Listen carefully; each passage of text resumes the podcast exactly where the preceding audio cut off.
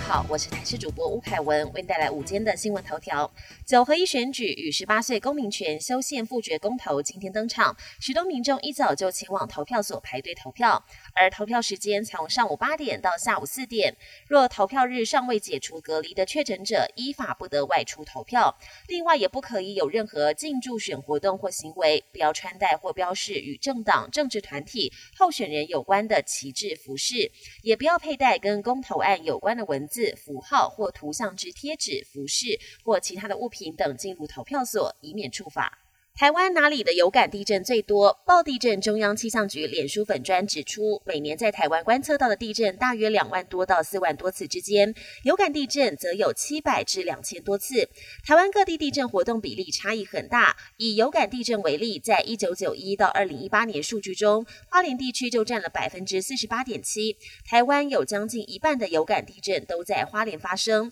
而台北地区却只有百分之零点七。在台北、花莲、台东等。等北部与东部分区有许多地震都是来自板块碰撞和隐没带的深部地震，同时也包含大屯火山、龟山岛的小型浅层地震，还有东北部外海来自冲绳海槽扩张的浅震。压力大时想吃点杂物，营养师点名买杂物时，蔬菜类反而可能是陷阱。以吸油率来说，香菇达到百分之二十四，比起鸡柳的百分之四高出许多。因此，所有蔬菜料理热量都很低的观念，可能不适用在杂物类。营养师强调，其实这是一大陷阱，在不过度的烹调方式中，蔬菜类食材热量确实较低，因此会建议有减重需求者可以大量摄取蔬菜，但是不要用炸的方式来获得丰富膳食纤维，增加饱足感。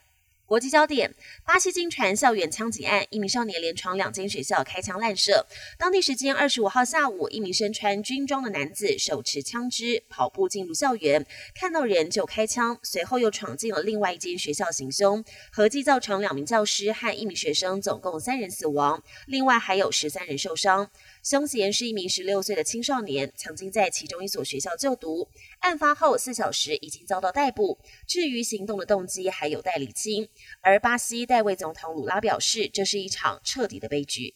世足赛上演英美大战，赛前被看好的英格兰队整场比赛严重熄火，还被美国队抢占上风，最后双方零比零握手言和。另外一场小组赛，厄瓜多以一比一逼平 A 组最强荷兰，也让同组苦吞二连败的地主队卡达确定提前出局，成为本届第一支被淘汰的队伍。美国黑色星期五购物季开跑，总统拜登夫妇也现身商店街，以实际行动为业者创造业绩。今年因为防疫措施松绑，出门购物的人潮比去年增加了将近一倍，但受到通膨的影响，民众比往年更加精打细算，因此有卖场提供限量神秘优惠，吸引不少消费者漏夜排队。